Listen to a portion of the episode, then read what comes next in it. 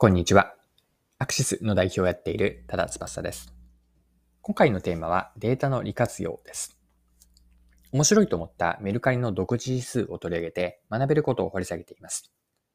よかったら最後までぜひよろしくお願いします。はい。今回はある記事を読んでのことなんですが、日経クロストレンドの記事でタイトルは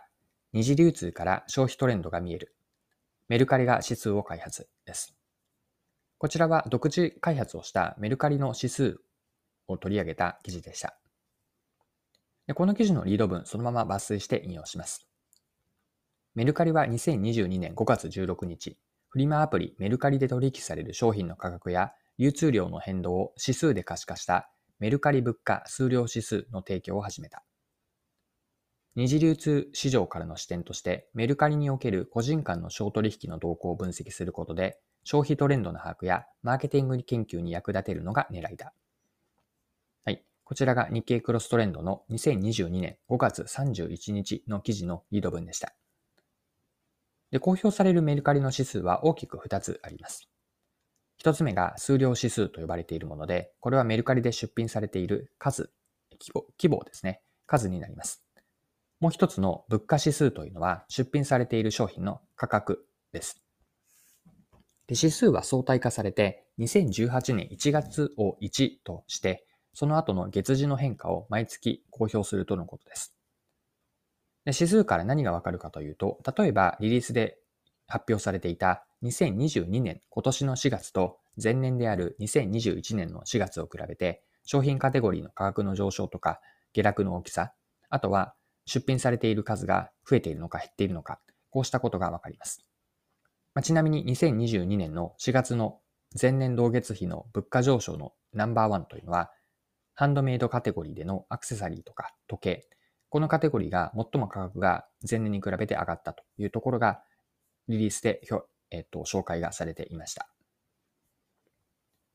で、独自の指数をメルカリが開発した狙いについては、先ほどの記事に詳しく書かれていたのでご紹介します。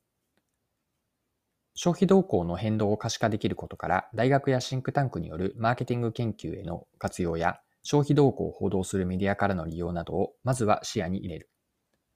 それと同時に、二次流通から得られるデータを活用するのにオープンでありたい。メルカリ側が目的を絞るよりも、それぞれの立場に応じて、データの活かし方を考えてもらうのが何よりも大事と、メルカリ執行役員の吉川氏は強調する。はい、以上が記事です。今の引用の最後にあった、それぞれの立場でデータを活かしてほしいとあるように、メルカリは様々な使われ方を期待しています。メルカリで買おうと思っている人には、物価指数が下がっていれば買い時であることがわかります。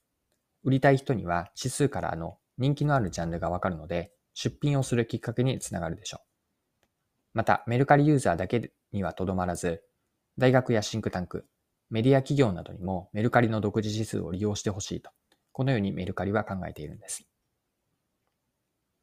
で、ビジネスではデータは活用されてこそ価値を生みます。社内にデータを貯めているだけでは役に立っていないばかりか、保存コストもかかるのでマイナスとも言えるんですよね。データの活用、もっと言ってしまえば、社内の資産を有効活用しておくこと、有効活用において大事なのは、その活用は誰に価値をもたらしているのかなんです。自社内で社内の資産を役立たせることはもちろん重要なんですが、自社だけでは終わっていけないと思っていて、